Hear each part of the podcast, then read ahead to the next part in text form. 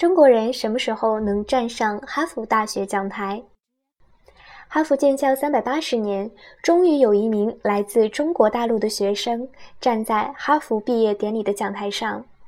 那么，什么时候才有来自大陆的中国老师站在哈佛的讲台给哈佛学子授课呢？这个事情已经发生在一百三十七年前。有个不知名的中国人被哈佛大学请上大学讲坛，教一群金发碧眼的哈佛学子说中国话、读中国诗。这事儿听起来是不是有点像今天孔子学院在做的事情？一百三十七年前是哪年？答案是一八七九年。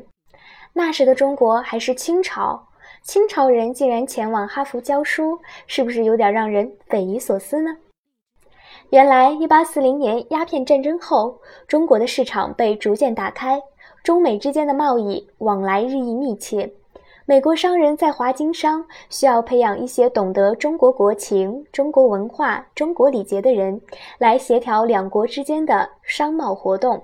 同时，美国人也希望从本国多培养一些中国通，最好能像英国人寇德一样，进入大清国的海关等政府机构，送美国人去当中国的公务员。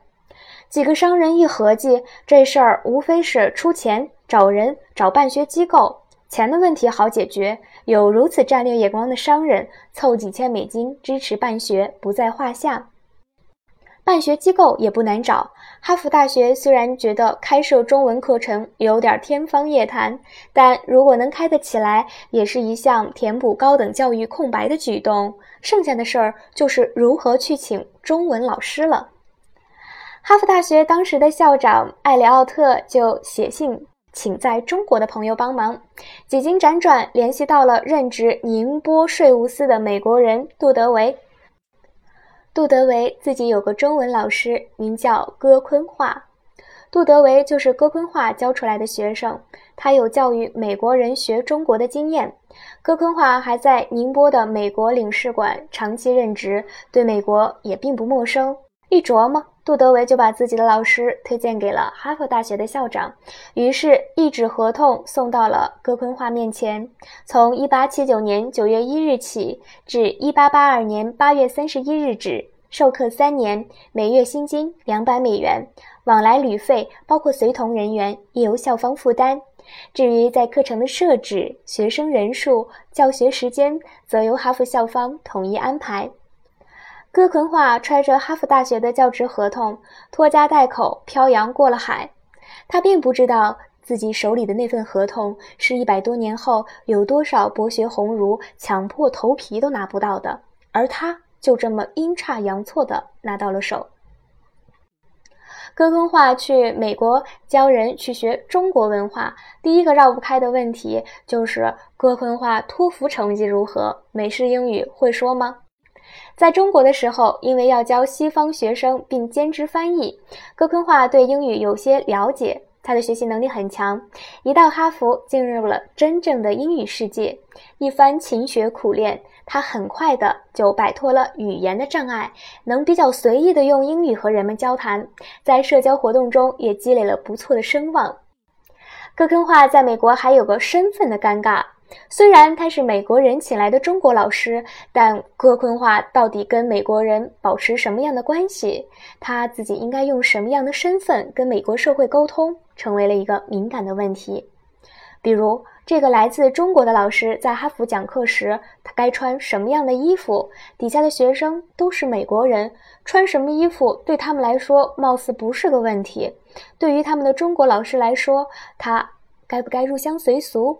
穿西式服装呢？戈坤化的选择是穿清朝的官服，保持天朝上国子民的荣誉感，保持一个中国文化传播者的自豪感。于是，在一百多年前的哈佛大学校园里，你会发现一个留着辫子、穿着清朝官服的人步入课堂。戈坤化要教美国人学中国文化。他自己首先要对中国文化有足够的了解与热爱，这方面，葛坤化在国内已经出版了《仁寿唐诗抄》，仁寿集》两部文学作品，有足够的文化底蕴来传播中国文化。他自己爱诗，就教自己的美国学生们欣赏中国诗歌。他自己专门编撰了中文教材，华指英文，收了他自己创作的十五首诗，还把它们翻译成英文，还对一些诗句典故作为解释，标出来它们具体的发音。那么，哥昆话费了老大的劲儿教老外学中国文化，效果如何呢？一开始并没有什么美国学生对这门古怪又精明的语言表示出兴趣。后来最多时有四五个学生开始跟着哥昆话学讲中国话，学做中国诗。据说一位学生还具备了跟中国人自由交谈的能力。美国的报纸一直对哥昆话抱着浓厚的兴趣，对他在美国的行为经常给好评。哥昆话在哈佛任教期还未结束，就于1882年2月份不幸患上肺炎，匆匆去世。作为一名哈佛大学聘请的学者，哈佛大学在厄伯尔顿教堂为哥昆话举行了隆重的葬礼，仪式由神学院长主持，校长亲自参加。在哈佛大学的悼词中，给了哥昆话这样的评价。我们在中国大圣人孔子身上可以发现类似的品质，只可惜对于哈佛大学华文教育意义非凡的一个中国人，在国内却鲜为人知。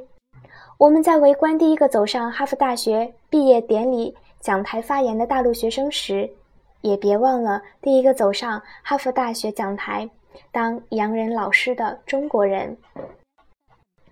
这里是明清史研究资讯，我是玉洁，我们下次再会。